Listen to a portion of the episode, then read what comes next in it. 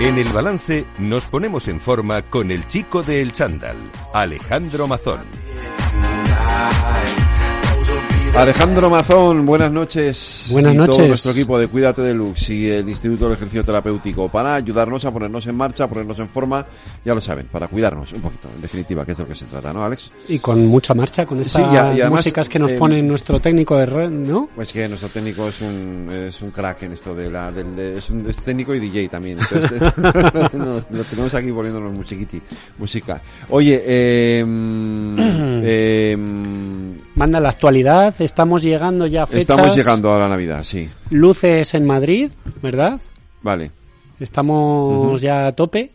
Y, eh, bueno, consejos prenavideños. Mira, eh, de- en, el, en el IET hay una de las cosas que hacemos muy chulas es dar formaciones a empresas. Y esta semana hacíamos una que era eh, estrategias nutricionales pre-Navidad para unos Sí. empleados ¿no? de una empresa.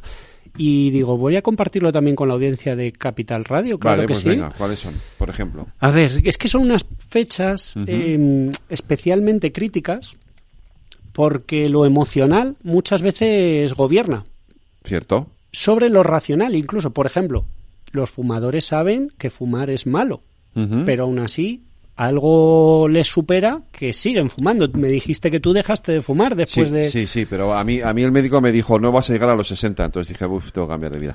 Eh, Y sabemos, y sabemos que es malo, es de decir, vida. no es racional, Sí. hay algo emocional. hay algo de irracional y emocional, sí, cierto. Y, Y tan, también- bueno, también hay algo que se llama eh, la adicción, ¿no? Que genera la propia, la propia nicotina. Claro, y hay elementos de nuestros comportamientos nocivos para la salud que no son racionales, que son emocionales. Y el cerebro intenta llegar a caminos fáciles, soluciones sencillas y acomodarse, por ejemplo, que llega la Navidad y decimos, bueno, pues ya me pongo en forma para después me apunto al gimnasio para enero y lo de los retos Sí. eh, para Año Nuevo. Bien, estas semanas son especialmente delicadas para conocernos a nosotros mismos, saber cómo funciona nuestro cerebro, en qué hemos fracasa- fracasado años atrás e intentar hacer algo bueno por nuestra salud. No planifiquemos el 2024, que todavía no estamos allí. Vamos a planificar qué ocurre mañana. Vamos a intentar sacar cinco minutos, acordarnos de nuestro cuerpo como si fuera un acto de higiene. Igual que nos vamos a lavar mañana los dientes, le vamos a dedicar cinco minutos, diez minutos a hacer algo por él. Sobre todo si normalmente no lo hacemos. Si no haces nada, esos cinco o diez minutos van a tener una, van a crear una diferencia notable. Luego ya cuando eh, acumulemos la, esa, esa adhesión, cuando lo hayamos normalizado, ya será distinto, ya necesitaremos una estrategia más elaborada. Y además, todo esto me gustaría hablarlo eh, con alguien experto en el asunto, con un profesional, compañero, que hemos seleccionado por las redes sociales. Me gustaría premiarle eh, el trabajo bien hecho de, eh, que, de- que- que me gustaría destacar entre tantos influencers y tanto contenido que hay hoy en día en las redes y se llama y se llama Álvaro Álvaro Bernal Alejandre y no sé si le tenemos ya con nosotros Creo que sí. Álvaro, buenas noches. vosotros. ¿Cómo Buenas estás, noches, Álvaro? Encantado de saludarte. ¿Qué tal todo? Igualmente, un saludo para ti y toda tu audiencia. ¿Qué me contáis? Ay, Pues, eh, buenas bueno, noches que- compañero Lo que nos vas a contar tú a nosotros. Bueno, de- prim- primero presentar a Álvaro por, Claro, porque- por el tamaño que tiene. Bueno, es un compañero entrenador, eh, yo le definiría como un entrenador, porque para mí es una palabra que ya de por sí debería ser suficientemente contundente, ¿eh? como para señalar a, a un profesional. Técnico superior en dietética, experto en edad media, que nos explique que esto no tendrá que ver con lo del acueducto de Segovia ni con los romanos, ¿no? Y, y luego, eh, experto también en problemas de salud, a ayudarle con nuestra herramienta, que es el ejercicio físico. Influencer. Oye, ¿sabes que invitamos a Álvaro hace ya unas semanas cuando tenía 70.000 seguidores? Han pasado solo unas semanas y ya tiene 110.000. Estoy seguro que de aquí va a salir de este programa con alguno más. Bueno, Buenas noches. Álvaro. Hombre, buenas noches, muchísimas gracias. Álvaro, eh, lo de la edad media eh, entiendo que se refiere a, a que a que no a que estás más especializado en, en- en personas de entre digamos 30 y muchos y 50 y muchos, ¿no? Eh, y un poquito más, incluso. Incluso un poquito más, 60 ¿no? Y algunos y demás. Sí, me gusta lo de la Edad Media porque eh, el humor actual es más complejo, ¿no? Yo a veces digo, yo es que soy de la edad media y me dicen, ah, sí, sí, no, sí lo sé. Digo, no, no, y, como que no se entiende, ¿no? o sea, que no, no, no, es que, te, no es que te vistas con casco y con, con escudo y espada, ¿no?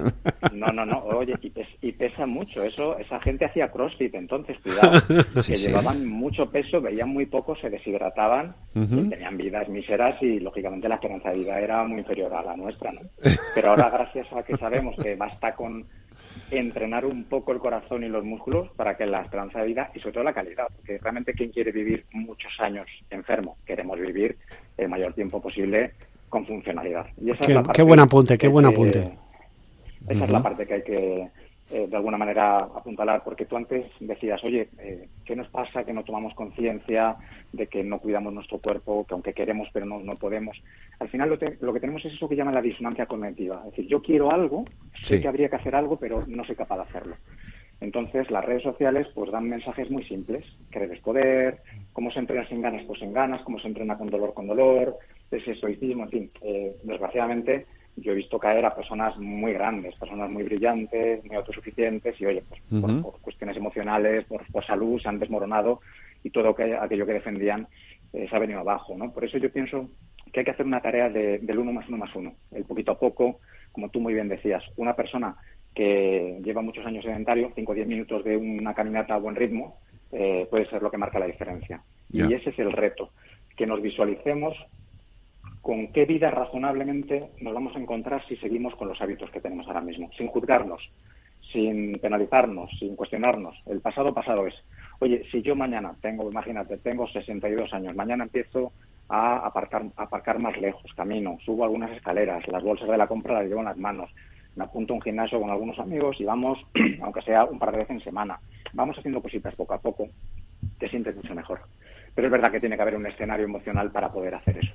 Y hay personas que tienen entornos favorables y hay personas que tienen entornos muy desfavorables. Por eso siempre trato de ser muy coherente y muy prudente a la hora de opinar sobre lo que hace cada uno con su vida, porque me enseñó mi padre, ya terminó. Si yo tuviera tu vida, sería tú, y si tú tuvieras mi vida, serías yo. Entonces es muy fácil trasladarle a otro las creencias que uno tiene sobre su momento vital y sus circunstancias porque efectivamente puede ser que el que yo haga deporte con regularidad y coma bien, me viene muy bien, pero a lo mejor no soy capaz de gestionar el estrés y me muero de eso. Entonces es, muy, interesante ser humilde y comprender que cada persona tiene su tiempo. Álvaro, ¿por qué en las redes sociales? Mira, eh, yo llevaba muchos años eh, viendo redes sociales, sigo muy de cerca la tecnología, yo tengo un pasado que trabajé como realizador audiovisual, decir, yo me manejaba bien con, con este escenario pero no, encontraba la razón de, estar. Yo seguía mucha gente. Puedo, decir con, humildad que lo que yo he aprendido en los últimos 10 años en las redes sociales es más de todo lo que he estudiado a lo largo de mi vida eh, en formaciones regladas. Yo pagaba formaciones privadas luego carísimas. Eh, he aprendido mucho más con gente que tiene la mitad de años que yo. Esa es la realidad. Pero hubo un momento que dije, hay como un vacío. Es decir, hay siempre un público joven, fuerte, eh, muy en forma, pero no hay un, digamos, un creador de contenidos que vaya a personas normales. Y dije, pues bueno, pues yo soy una persona normal, estoy formado, tengo experiencia, pues voy a contarlo. Y en muy poco tiempo hubo una respuesta que yo no me podía ni imaginar. Y estoy muy agradecido porque la suerte existe, existe eh, caí en el momento adecuado, hice unos vídeos que gustaron mucho, se viralizaron mucho y como me quise dar cuenta, pues, eh, pues estaba en una posición que no me podía ni imaginar. Y siento una gran responsabilidad. O sea, esa, esa presión es una responsabilidad y es, es un privilegio saber que cada vez que haces un vídeo te están viendo muchas personas y que puedes influir en la vida de las personas y te lo tienes que tomar muy en serio muy, muy en serio. Sí, bueno, me gustaría eh, eso señalar Álvaro Bernal Alejandre, busquémosle en Instagram. Vamos a. Ya, ya hemos detectado, seguro que la audiencia del chico del chándal, en estos tres minutos, que a Álvaro se le da bien esto de eh, contagiar salud, ¿no? No enfermedades, también se contagia la salud y, y nos lo transmite. En sus vídeos, además, también. Y tiene una particular forma de hacerlo, porque no es un influencer al uso yo creo, de todas formas, Álvaro, corrígeme si me equivoco, que Instagram ha ido evolucionando, ya se ha abierto un poco más, ya no solo pertenece a una sola generación, ya no solo cabe un lenguaje, un formato de vídeo, sino que está más abierto a un público general, em, más generaciones y, y que cabe otro tipo de mensaje que popularmente o tradicionalmente para Instagram, para el algoritmo, podría ser aburrido, podría ser lento, podría ser poco editado.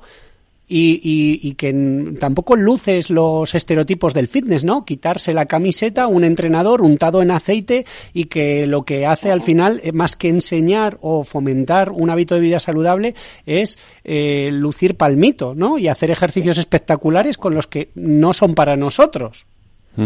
Exacto, exacto. Em, si os dais cuenta, a medida que pasa el tiempo, todas las redes sociales van tratando de imitar lo que funciona en otras redes y todas van madurando y el público también va evolucionando. Por ejemplo, la audiencia que yo tengo en TikTok, que está cerca de 700.000 personas, más de la mitad es personas entre 18 y 32 años. Claro.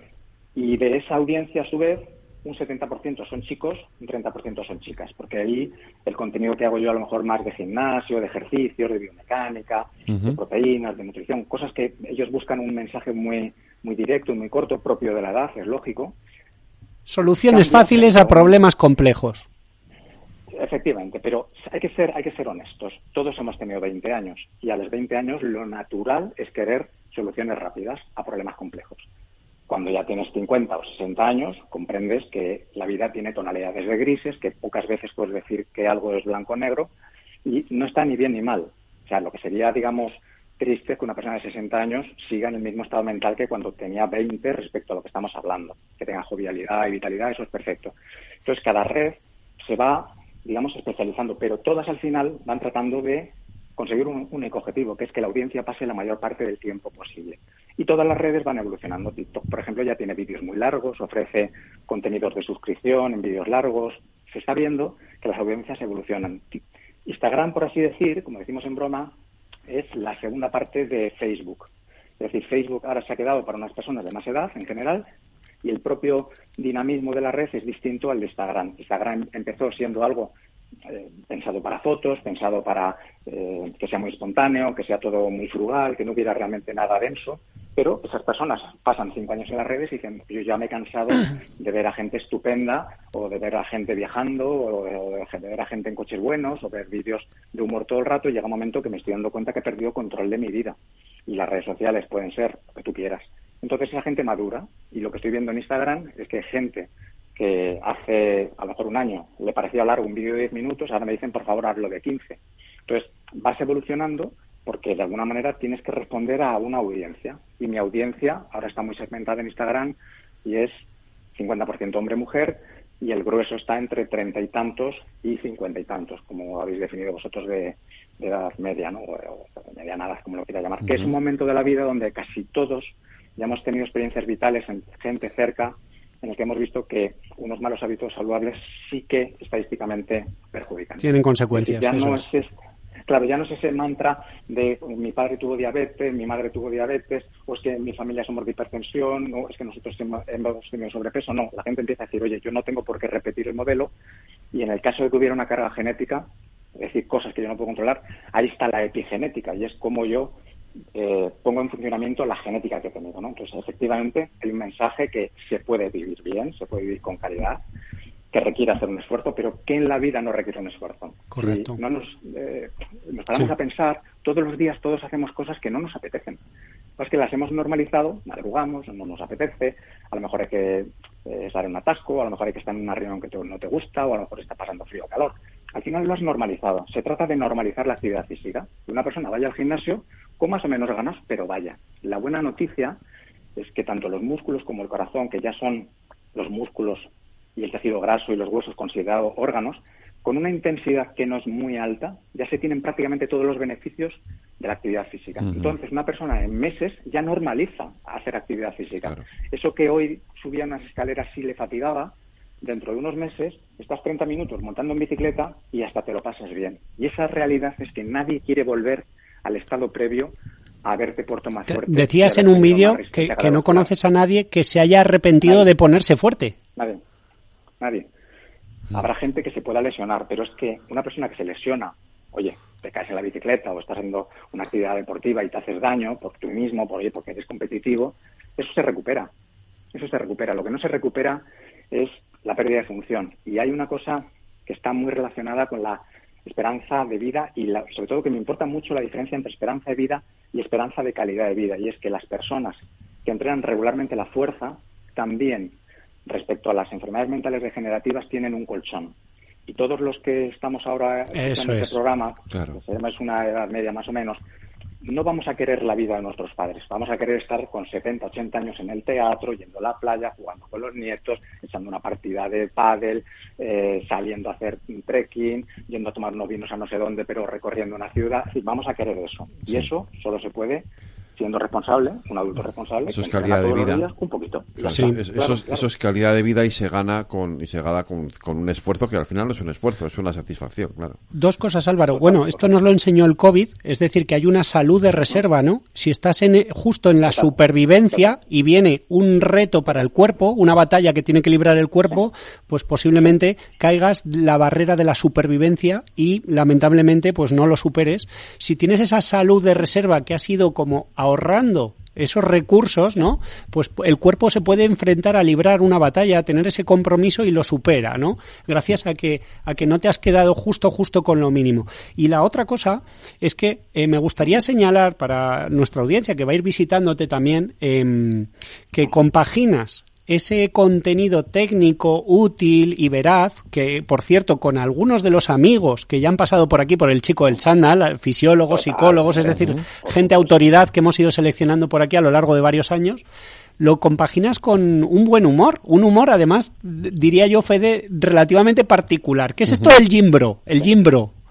Sí, sí, bueno, el, el gimbro es un término que utilizan chicos jóvenes eh, de, ese chaval, chaval y chavala, porque ya hablamos, hablamos de chicos y chicas, que les encanta el fitness, que, que, su vida gira en torno a, estar en forma, a estar musculoso, a estar definido, les preocupa mucho la alimentación, están en ese momento vital donde la imagen corporal es verdaderamente importante y de verdad hay que entenderlo. Yo ya recientemente ya digo Gym para que sean Gym People. Nos da igual, chicos, chicas, nos da todo igual me encanta cuando veo que ya, yo en un gimnasio que voy, que cuando tengo un ratito al mediodía, eh, la proporción ya empieza a ser casi 40-60 chicas y chicos. ¿eh? ya empieza a ser absolutamente normal ver chicas. Pero es que lo más bonito es que a esas horas a veces veo pues personas de mi edad con sus hijos y te das cuenta que son los padres, las madres y entonces a lo mejor el padre y la madre preocupándose de que no haga mucho el bruto el hijo y el hijo preocupándose de que la madre o el padre haga un poquito más. Es correcto, correcto. Entonces, mi, sueño cuál es? Pues que la gente sabe el domingo, que venga a tomarse lo que quieran, unos vinos y unas cervezas, pero antes hayan pasado por el gimnasio o por la instalación deportiva o, o donde hayan hecho algo y se asuma con total normalidad que se hace eso y luego entre, entre semana también todo lo que se pueda. Como otra, otro de los planes a disfrutar del fin de semana, claro que sí. Claro, claro, claro, claro. Eh, es que, de verdad, cuando empiezas a disfrutar de los beneficios del ejercicio físico, que no es otra cosa que te levantas y dices, oye, si es que me levanto mejor, si es que me pongo a pensar y me concentro más, si es que de repente me doy cuenta que esa tarta como tal, pues si es que no me está apeteciendo, que oye, que hay un espacio para todo, pero ya no te lo comes por definición.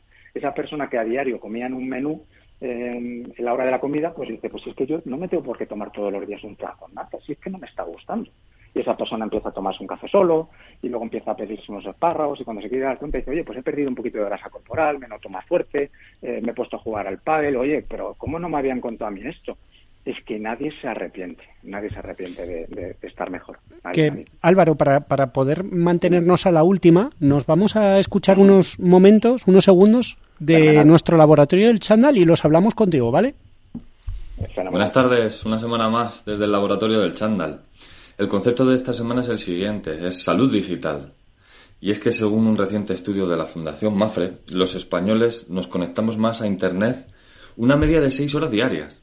Esto pone de manifiesto un, aumento claro de conexión y por tanto de estado en reposo e inactividad física.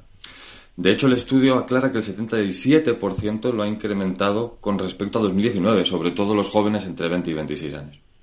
Además, también propone estrategias para tener una buena salud digital, que es como reservar momentos de, desconexión. Y nosotros desde aquí, desde el chico del chándal, proponemos y recordamos que esos momentos de actividad física son momentos de desconexión y de descanso para la cabeza, lo que hace que tenga una mejor salud digital.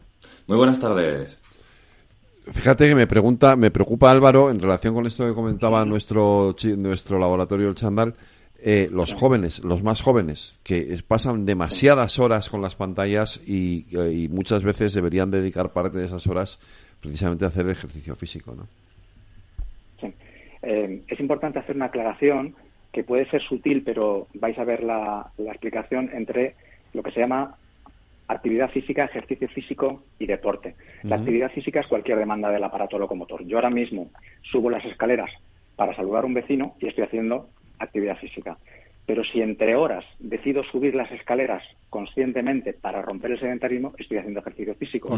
Y si luego ya me pico con el vecino y al final echamos una carrera, pues estamos haciendo un deporte. Hemos puesto una regla que es, oye, hay que salir los dos a la vez a ver quién llega antes, ¿no? Lo que estamos viendo es que personas que hacen cuatro horas de ejercicio físico a la semana, incluso con intensidad, tienen los mismos factores de riesgo que personas totalmente sedentarias. Es decir, por desgracia, los beneficios de cuatro horas a la semana de una actividad física intensa no pueden contrarrestar horas y horas seguidas de sedentarismo. Eso hay que decirlo alto y claro. Todos deberíamos, en un intervalo de 45 minutos, 60 minutos, movernos. Y uno, igual que se levanta al baño, puede hacer 10 sentadillas en la silla. Hay personas que me dicen, es que me da vergüenza eh, hacerlo en la oficina. Hemos llegado al nivel, y esto es lamentable y hay que ponerse serios, en el que da vergüenza cuidarse. Es decir, si una persona decide subir en ascensor frente a otra que decide subir andando las escaleras, es motivo de burla. Yo sí, se ve un poquito raro, ¿verdad? Bueno, te voy a poner un ejemplo. Eh, no voy a mencionar una empresa grande en Madrid con la que yo iba con regularidad a trabajar. Yo iba a una planta 12. El edificio tenía 18 plantas. Bueno, pues yo subía, yo iba allí eh, a dar unas clases y demás. De vez en cuando, pues yo me subía los 18 pisos y luego me bajaba al 12 y hacía mi trabajo. Y como tenía que dar clase, tras dos horas de clase me bajaba en ascensor y ahora diré por qué, y me volvía a subir o los 18 pisos y volvía y me daba tiempo a tomarme mi café y todo esto. ¿no? Bueno, pues a mí se me puso el loco de las escaleras, que me produce risa, me, o sea, me, me da exactamente igual el mote que me pudieran poner. Simplemente es una radiografía social de cómo se interpreta a la persona que hace deporte o que se considera que está obsesionada porque va todos los días a caminar o al gimnasio. Y hemos llegado a un punto que tratar de cuidar la salud se percibe desde fuera como obsesión. Es que esto hay que decirlo alto claro. Me parece, el Álvaro. El de la población en España tiene exceso de grasa corporal, 70%. No estamos hablando de 50, Casi 70%. El, problema es que el sobrepeso es, es, una variable muy, muy confusa porque a ti te pesan, te miden tu altura y dicen, pues este señor está en un peso normalizado. No, no, esa persona realmente tiene una capa de grasa corporal y una ausencia de músculos que la suma de una cosa con la otra dan un peso que vestido puede parecer que la persona está saludable, pero realmente esa persona tiene un déficit de masa muscular tremenda y tiene un exceso de grasa corporal. Y esa grasa corporal es proinflamatoria, puede gustar más o puede gustar menos, pero efectivamente es un factor de riesgo. Y entonces tenemos que de alguna manera concienciar a la sociedad de que no podemos estar el 70% de la sociedad preenfermos, polimedicados y teniendo una esperanza de vida de 85 años, de los cuales 20 van a ser terribles, de verdad. Es terrible ver cómo cada vez van personas a las residencias antes porque no se pueden valer, no porque no, no, porque quieran. Entonces, eh, hay que ponernos serios de vez en cuando y decir, oye, eh, hay que tomarse esto como, como, está pasando, ¿no? Sí, además, Álvaro, que eso, bueno, nos quedan dos minutos y, y es recurrente que cuando nos llegan los pacientes al, al, al IET, efectivamente nos ven a los entrenadores como destructores de grasa y deberían vernos que a veces es incluso más grave que, lo que lo que podemos ser muy muy útiles es como constructores de lo que les falta. Y eso es más complejo y puede ser más útil y la solución que les quede aunque luego lo de perder peso a veces es más complicado y no es de forma lineal que depende de otros factores verdad pues eh, ahí podemos incidir también. Oye Álvaro cuéntame esto de los haters anécdotas, esto que te lleva a las redes sociales? Mira, cuando yo empecé tenía clarísimo que si se alcanza cierta dimensión, sí o sí, por campana de Gauss, por distribución de comportamiento de la población, va a haber alguien que le caigas mal por el mero hecho de existir, como va a haber alguien que le caiga muy bien sin todavía haber dicho nada. Pues realmente yo no tengo haters, yo tengo personas que de vez en cuando pues hacen un comentario grosero, pero sobre todo hacia los colectivos en los cuales yo trato de dignificar con mis vídeos. Si estoy hablando de la obesidad, y estoy diciendo que es un problema multifactorial y que desgraciadamente la mayor parte de las personas con obesidad están en una pesadilla permanente y que querrían que las cosas fueran distintas y que no es tan sencillo como se ve desde fuera. Y que no siempre depende de la voluntad, ¿verdad? Hombre, claro que no. Es que la voluntad, eso lo dice, por ejemplo, mi amigo Walter Suárez, que ha sido invitado vuestro, que la voluntad científicamente no se puede definir ni medir. Por lo tanto, decirle a una persona que te falta fuerza de voluntad, pues también le diríamos, oye, pues a ti te falta a lo mejor para estudiar. Y nadie se le dice eso, o nadie se mete pues con otros conceptos, ¿no? Entonces, es, es muy sencillo. Eh, cuando alguien ataca a un colectivo, pues yo con humor respondo. Cuando alguien me ataca a mí directamente, es que de verdad tiene cero impacto en mí. Yo lo veo y parto de la base de que tiene que ser así. Como personas muy agradecidas, que también lo valoro, pero no me producen un altibajo emocional de ningún tipo. Ah, es, que, si no, es que si no sería entiendo que es parte del juego y no me afecta nada. Nada, nada. Parte de tu proyecto es colaborativo. ¿Hay algo relacionado con querer ayudar? Cuéntanos. ¿Cómo podemos también contribuir? Eh, yo quiero crear una fundación para hacer algo que no es nada nuevo, no estoy inventando la rueda. La idea sería que personas enfermas sin recursos económicos pudieran acceder a un gimnasio de forma normal, es decir, que no fueran un gimnasio para personas que tienen cáncer o para personas que tienen tal enfermedad, sino que fueran con total normalidad. De hecho, esta idea me vino hace 10 años cuando una persona me dijo, oye, ¿me puedes hacer una factura de los servicios de entrenador? Digo, por supuesto. Y me dice, es que he tenido un problema. Estoy de baja laboral por una depresión y me han visto en el gimnasio. Sí. Y el médico me dice que me pueden quitar la baja por haberme visto en el gimnasio. Toma ya. Sería parte del tratamiento, debería serlo, ¿no? Claro, es que es parte del tratamiento. Entonces, él necesitaba simplemente un, documento que diga, sí, sí, este, eh, eh, este señor me ha entrenado y me ha entrenado y me está diciendo que es bueno pues para mi problema de salud y demás. Pues Álvaro, eh, tenemos que se nos ha acabado el tiempo. Bueno, seguimos en sus redes como colaborar. seguimos en, tus pues redes, en, tu Instagram y en tu, en tu TikTok y ahí te seguimos. que se nos hacen cortas algunas entrevistas. ¿eh? Muchas gracias. Alejandro, ejercicio. Es medicina. Gracias Álvaro, gracias Alejandro, un abrazo, cuidaros. Pronto.